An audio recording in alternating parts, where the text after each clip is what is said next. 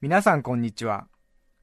安住紳一郎の日曜天国、アシスタントディレクターの田中健志郎です。日天のラジオクラウド、今日は522回目です。日曜朝10時からの本放送と合わせて、ぜひお楽しみください。それでは、11月12日放送分、安住紳一郎の日曜天国、ゲストコーナーをお聞きください。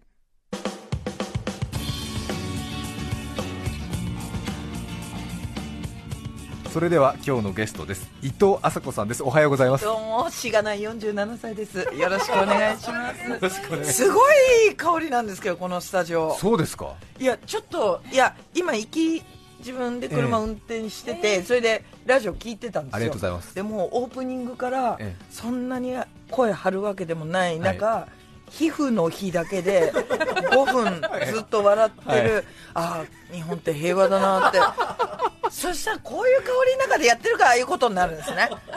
いや、なんか柑橘というかね、すごくいい香りで、ちょっとおじさんがやってるラジオとは思えない、何この女子力の高いスタジオ、こんなラジオ来たことないです。よ。1年半くらい前にはい。スタッフの入れ替えがあって、はい。そしたら40代男のスタッフばっかりになったんですよ、はいそしたらある時日曜日の昼過ぎ西日に当たりながらいいおじさんたちのカレー臭でむせ返った時があって そんなことあります？いや、ありますよ、大使。私ももう47ですから。え本当に女子ながらもやっぱね不愉快な朝を迎えることもありますけど、そんなにむせ返るほど香りますスタジオの中って。でゲストの方来て、はい。あの番組臭いねって言われたらきついねって言って大至急調べに調べていい香りのするアロマディフューザーを買いました。アロマディフューザー。いやめっちゃいいよびっくり。しかもねちょっと強めに炊いてるんですよ。下手してこっちへむせ返る人がいるんじゃないかぐらい炊いてますもんね。でも気持ちいい大好きな香り。強引にはい。ちょっと強めのトイレみたいな。いやでも私もありがたいです。あそうですか。私帰った後くせえなって言われるんだったらこのやっぱこの香りディフューザーに助けられた方がね嬉しいんで伊藤麻子さんですが、1970あら年昭和言ってくださ45るんですか年生まれ、はい。47歳東京都のご出身です、はい年女ですね。小学校から名門双葉学園で過ごしますがすよね。19歳で家出。その後23歳で専門学校に入学ミュージカルを学びます、わちゃんと読んでくださる。1997年お笑いコンビネギ猫調査隊を結仕成事してる。2003年に解散後 レオタード姿の自虐漫談でブレイク。現在も芸人さんとしてテレビラジオで活躍中です。はい。ちゃんと読むね。ちゃんと読みますね。読みますでしょ。ちゃんと。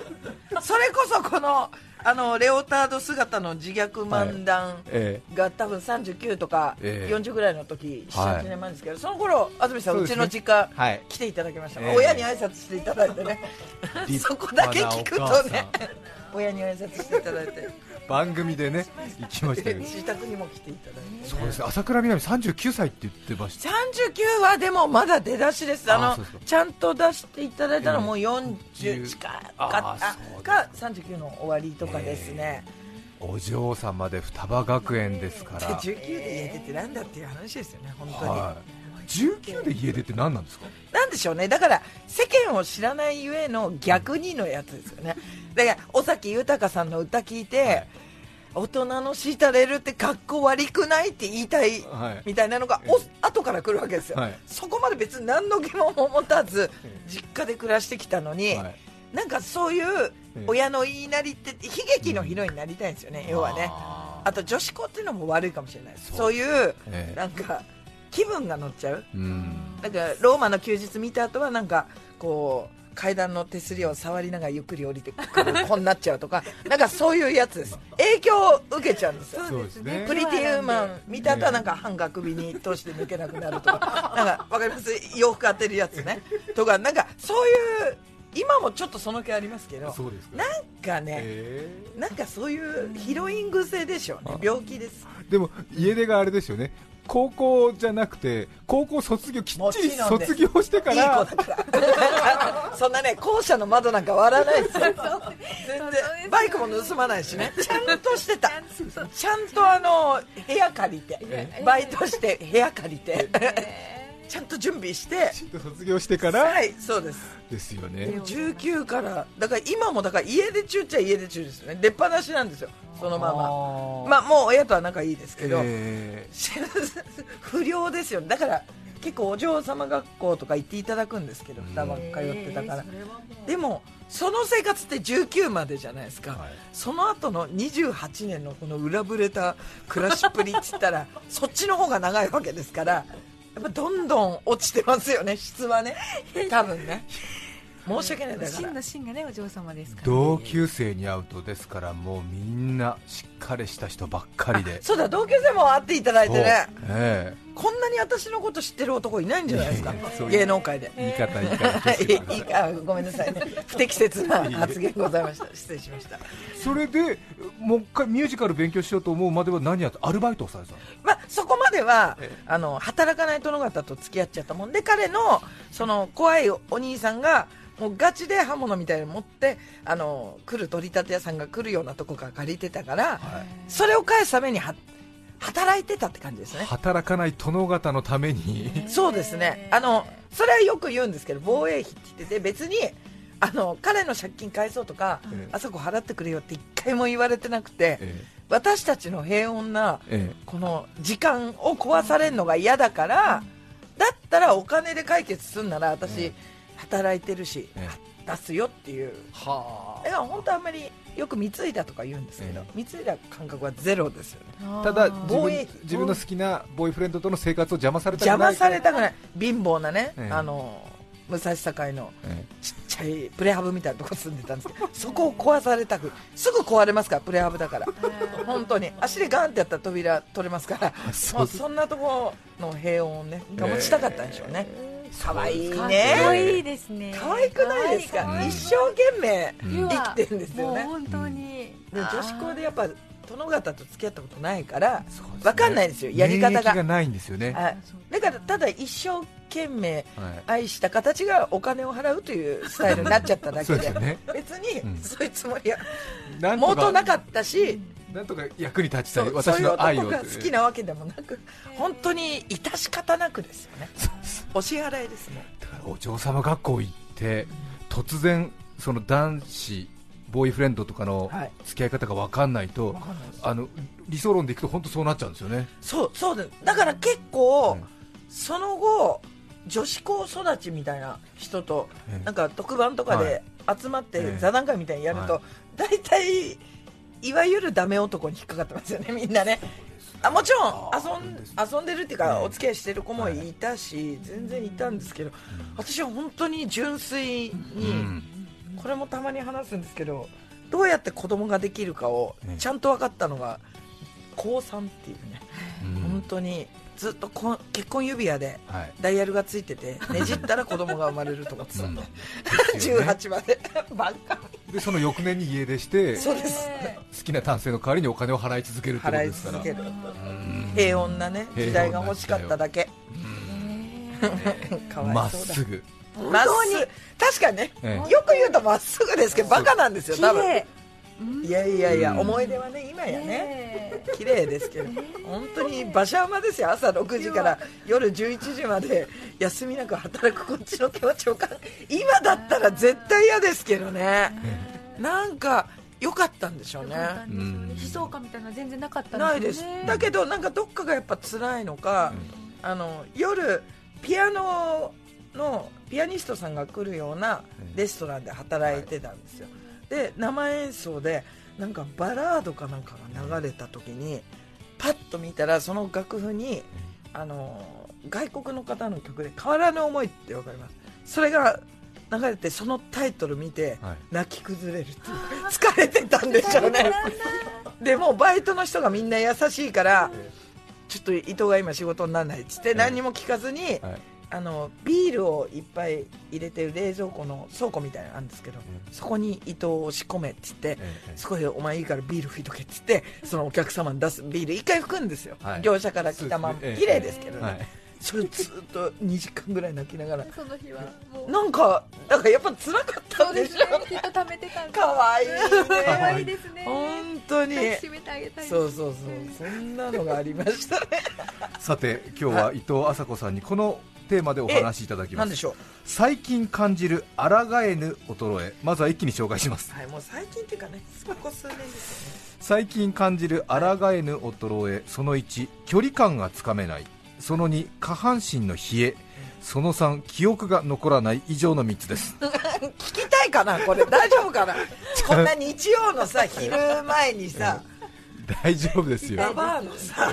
衰えなんか誰が聞きたいんだ本当に落ち着いてください。大丈夫ですよ。本当ですか申し訳ないよ。はいはい。距離感がつかめない。これはねよくあるんでシンプルなこと言ったら、ええ。自分の頭なんてもうずっと47歳なんですけど47年、同じ場所にあるじゃないですか、それが分かんなくて顔でよくあの手で顔を引っかくみたいなのは多々あるんですよ。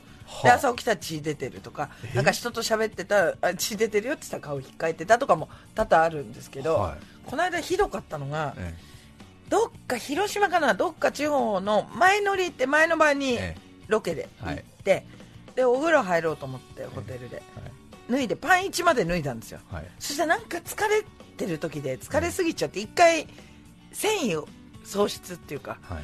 もうちょっとお風呂入れないからパンイチで一回ベッドにゴロンってなって、うん。でただゴロンっていうのもね、ええ。眠いわけじゃないから明日の台本でも読もうかななんつっては台本片手パッと取って、パラパラパラって読んで、えああじゃあお風呂入るかっつって台本をええ。テーブルに置こうとしたんですけど、はいその動線がちょっともう距離感わかんないでしょうね、はい。初めての出来事なんですけど朝子のええ。ボインちゃんのはとっさきに top of the 朝子いるじゃないですか。飛び出してる。二人います2人いますよね。あれの1人をその台本でシュッて切ったんですよ。あなたわかります？このとっさき切った時の痛み。激痛で3日間抑えて暮らしましたからね。父を。こんなに父を出したことない父から血が出るんですよ。1個少ない血が。父じゃなくて血が出る。なんて痛い。なんて痛いよ紙で切っちゃうわけで。す痛かった。泣いてるんですよ。赤い赤い涙がそっと先から。もうねずーっとでバンドエイド貼って。ニップレスでもないのにバンドエイド貼って。今だったらノーブラでいけねえなんつって。バンドエイド貼ってっから。それはちょっと自分の体のぶつかる距離が分かんなくなってる。分かんないです。だから台本送って手で持ってる台本をテーブルに置くときに胸の前なんか絶対通んないんですけどちょっとこう手首でこうなんかグリップしたんでしょうね。そしたらシュッてて下から上痛いよ。想像して。痛い。想像して。痛い。そういうことです。距離感つかめない。でももうこんなん多々ですよ。本当に。多々あります最近感じる抗えぬ衰え2つ目は下半身の冷え。これね冷えっていうかもう下半身がそもそも弱いんですよ。もええ。ういろんな部分がい。ろいろ。それが私初めてだったんですけど今年の夏になんかトイレ行ってある日急にですよ。急にそのおしっこちゃんした最後に「ああ!」って声が出ちゃう。なんかちょっと待って。えな何言ってるか分からない、なんかねいわ痛みとかゆみの間みたいなは最後の残尿感っていうかなんかねえ「あー」っていう表現が一番なんですけど本当そうなんか違和感があったんですはでそれがトイレ行くたびに痛いからなんかおかしいっつってそれをなんかどっかのラジオで言ったら、はい。全国からそれ膀胱炎ですってファックスが来て ありがたいね今教えてくださるから、ね。メールで。あこれが膀胱炎知らなかったと思ってお医者さんに行ったら、はい。なんか本当にすぐ膀胱炎ですねってなってお股の温度って38度もあるんですって体温が。ちょっと高いんですって、ええ。それが女性だとやっぱ殿方よりええ。お股ちゃんが丸出しじゃないですか。短いから尿道が短いからでそれが冷房とかで冷えてええ。36度ぐらいまで2度ぐらい下がると菌が繁殖してええ。膀胱炎になる女性が夏8割って言ってました。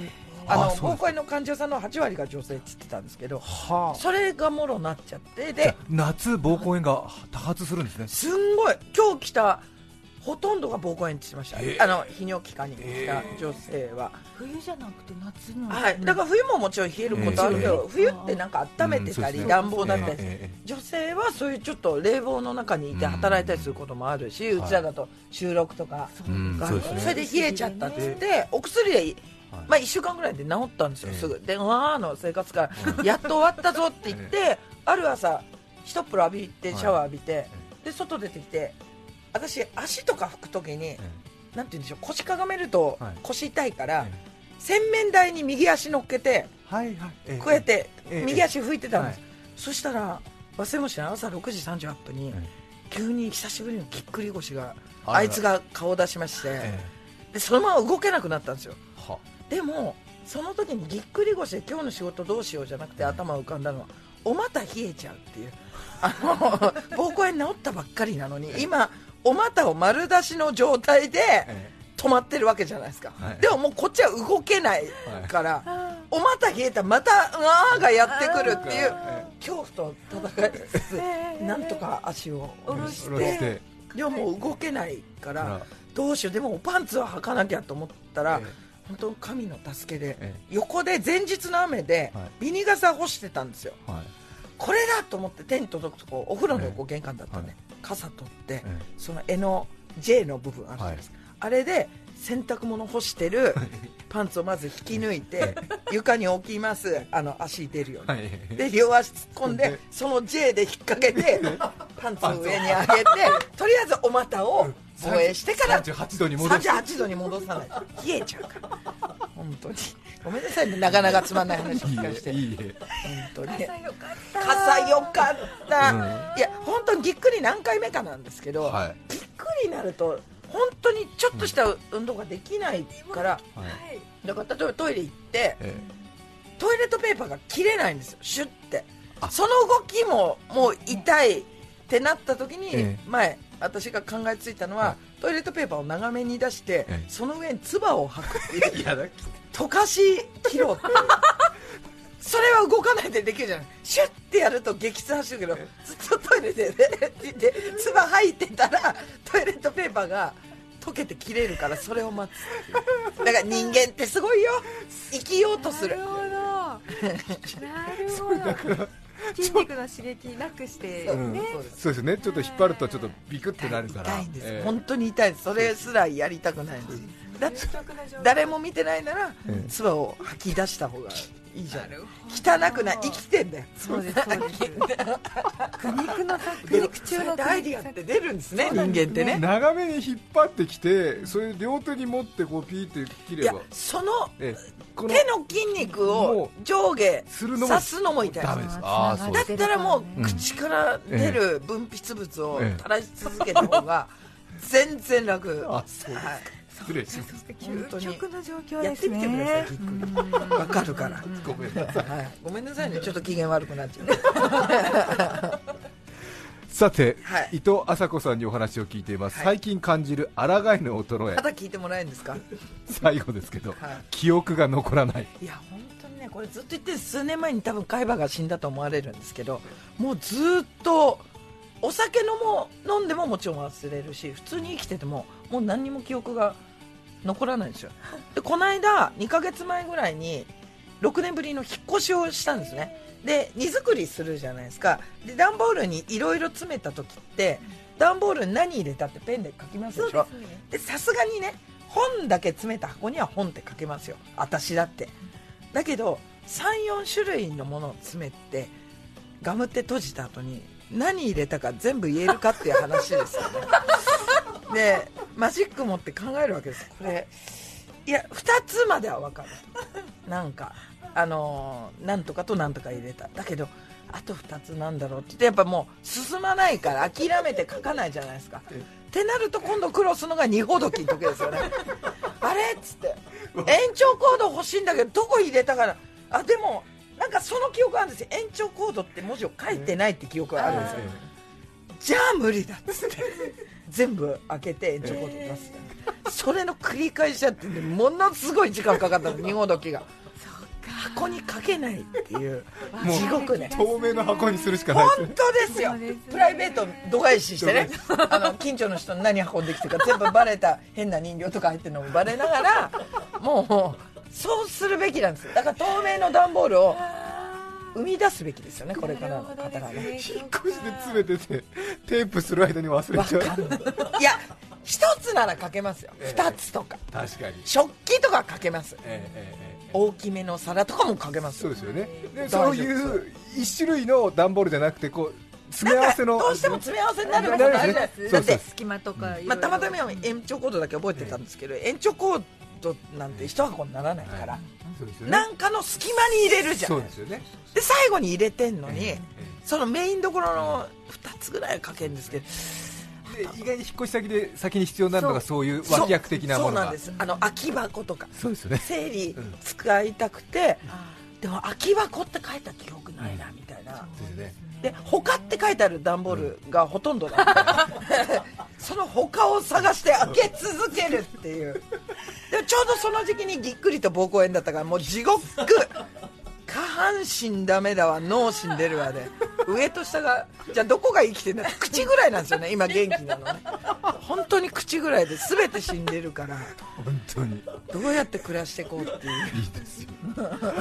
もうお嬢様感がゼロになりつつありますね。いやだから最初から言ってんじゃないですか、28年雑多な暮らしをねしてるんでそっちが勝っちゃうんですね。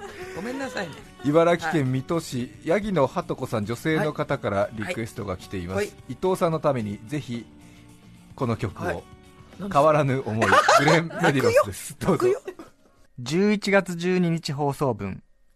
安住紳一郎の日曜天国。著作権使用許諾申請をしていないためリクエスト曲は配信できません。引き続きゲストコーナーをお聞きください。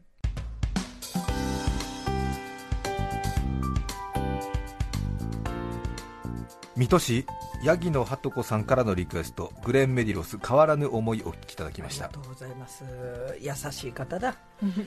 は い今日ゲストにお迎えしていますのは伊藤麻子さんです。そうなんです。伊藤さんはエッセイ本が出版になっておられます。あああ、はい。それ喋っていただけるんですね。ありがとうございます。タイトルは「ああだから一人は嫌なんだ」幻冬舎から税別1400円で絶賛発売中です。結果一人楽しそうじゃんっていう感想をよくいただくんですけど。本当そうですよね。エンジョイなさってる。それがやばいんじゃないかと思うんですね。私も本当にだんだんこの一人生活に疑問がないっていうかえ楽しくないかな。すごい元気になるし、このはい。絵は伊藤麻子さんのあ違います。書いていただいたんです。あそうなんですね。ではい。あの偉そうにねなんかい。ろんな表紙の絵描く方にええあの見せていただいて。えなんかえすごいです。この書いてくださった方がえすごく私は多分本を読んでいただいて書いてくださったのかうん。出てくることがこまごまいっぱいね書いてあるんです。カセットテープとか、えはいあと背表紙のところにえ犬が出るんですけど、これ大久保さん家のええパコミっていう可愛いワンコなんですけど この子の話が死ぬほど出てくる。私パコミのバーバなんですよ痛い痛い痛い。痛い痛い痛い。痛い痛い痛い痛い。とっさきが痛い。痛いしうずくわ本当に楽しい。よろしかったらすぐ読めるでおなじみらしいんで。本当に。はい本当に。ないです。引っ越し先探したんですよね、そしたらなんか検索したらなんかあそうそうなんです。あの9月に10月に引っ越したんですけど、その時に家検索のアプリあるじゃないですか、不動産検索のでえもともと住んでた町が気に入ってたから、い。自分の町で、ええ。まあ、家賃も同じぐらいで、はい。こういう条件でって入れたら、該当一件って出てきて、ええ。開いたら自分家だったんですよ。でそんなバカなっつって これはダメだっつって、こんな奇跡起こしちゃダメだっつって、で町変えたんですよ、はい。でパコミン家の近くがいいから、まあ、大久保さん家の方入れて、えもう薄々気づいてる方いらっしゃるかもしれません。検索したら、え？え該当一件っつって大久保さん家が出てそんなこんなこ嘘みたいな。やめて逆に嘘っぽいから喋れないよよそでっつって。大久保さんに見せて。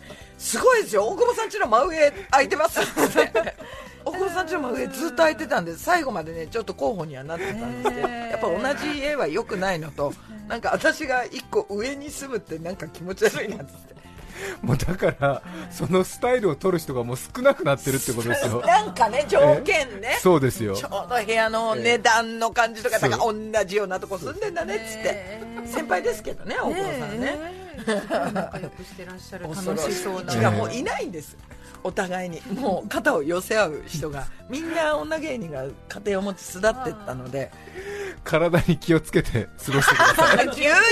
はい頑張ります。お互いに。お互いに。今日のゲストは伊藤麻子さんをお迎えしました。ありがとうございますした。いません。ありがとうございます。11月12日放送分。安住紳一郎の日曜天国。ゲストコーナーをお聞きいただきました。それでは今日はこの辺で失礼します。安住紳一郎の日曜天国。殿様ガエルアマガエルいろいろカエルがいるけれど妻のいない日曜日父ちゃんうちで生き返る。TBS ラジオ954905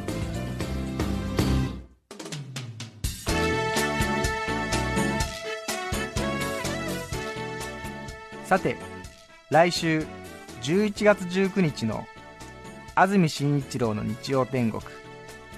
メッセージテーマは「私の小さな幸せ」ゲストは空想科学研究所主任研究員柳田理香さんです。それでは来週も日曜朝10時 TBS ラジオでお会いしましょう。さようなら。安住紳一郎の TBS ラジオクラウド。これはあくまで試供品皆まで語れぬラジオクラウド。ぜひ本放送を聞きなされ954905